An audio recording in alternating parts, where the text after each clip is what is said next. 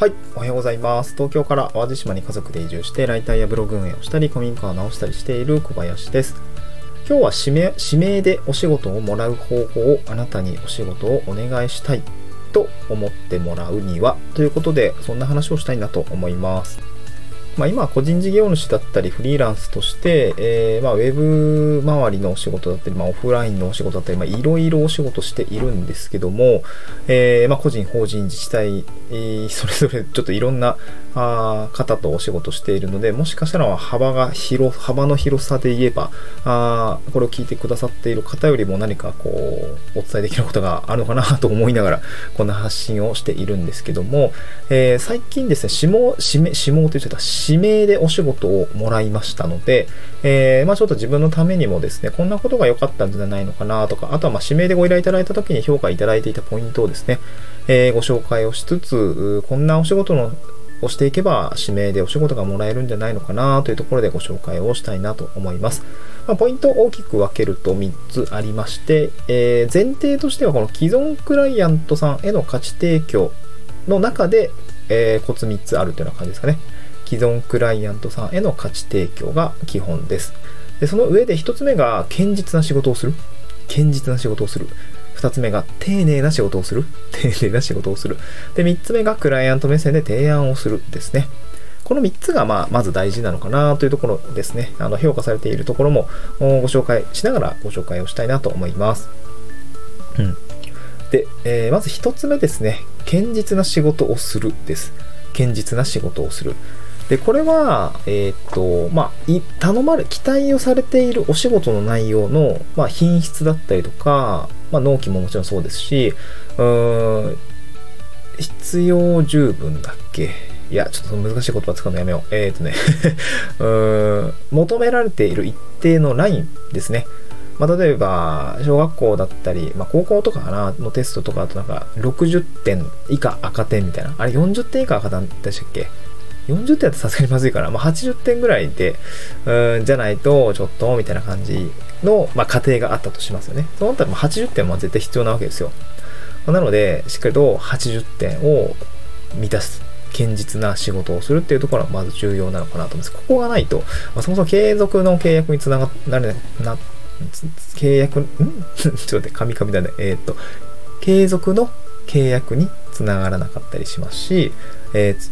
まあ、次のね、2個目、3個目の案件に、まあ、続かないっていうっていうところが、まあ、十分あり得るかなと思います。なので、まずは堅実な仕事をするってことが重要かなと思います。その上でですね、えー、2つ目、丁寧な仕事をする。丁寧な仕事をする。うん。雑にやっちゃダメですよね。あのーまあ、これはなんかこう、コミュニケーションもそうですし、まあ、リカバリーとかもそうですし、こう、依頼内容に対して、うん、丁寧さを書かないっってことですね。で、具体的に丁寧さって何やねんって話なんですけど、うーんとね、なんていうかな、こう、なんだろうな、うーん、まあ、例えば、コメントを入れるときとか、まあ、Google ドキュメント、例えばライターであれば、Google ドキュメントでこう何か提出するときにコメント入れたりすると思うんですけど、なんかコメントの入れてる内容がなんかこう、一言とか雑いような感じだと、なぜ、例えばそこになぜこういう、ね、意図、意図ですかね。なぜこういうコメントを入れたのか、こういう、それはこうこうこういう意図があって、経緯があって、こういうふうに感じたから、こうするといいですみたいな、あの、なんかそういうような、あの、記載にしたりとか、あとはそうですね、なんかまあ報告、連絡相談においても、うん、投げっぱなしじゃなくて、うん、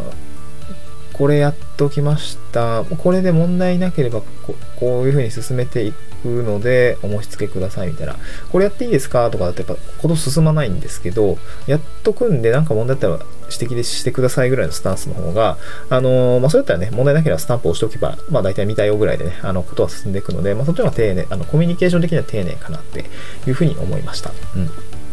まあ、あとはなんかミスった時にも、すぐにリカバリーしたりとか、丁寧にリカバリーをしていくってことが、あの、ある種信頼につながっていくのかなとは思います。うんで、3つ目がクライアント目線で提案をするですね。これはまさに提案力のとこなんですけども、やっぱり仕事をするにあたって、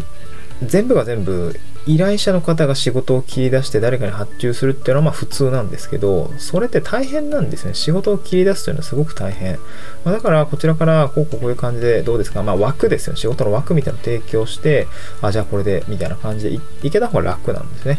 うんまだからそういうようなイメージでクライアント目線提案をしてお仕事を自分でしっかり切り出して作っていくというようなことができると良いかなっていうところなんですよね。うん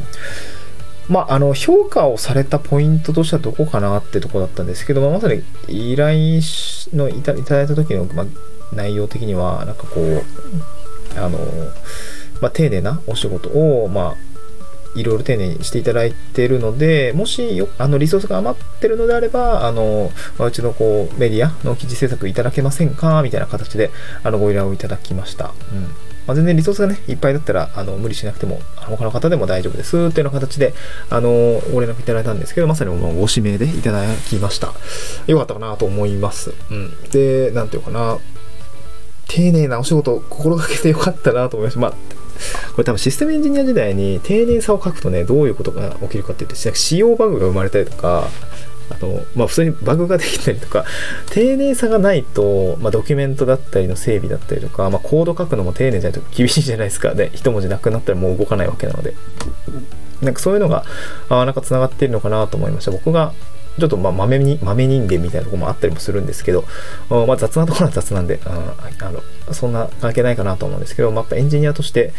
少しこうコードをいじったりとか、まあ、パラメータの設定だったりとかをやるためにま準備したりあのね、やっぱ入力誤りでもう本当にすぐバグになっちゃうので、まあ、そういったところが功を奏しているのかなというふうに今は感じています。うん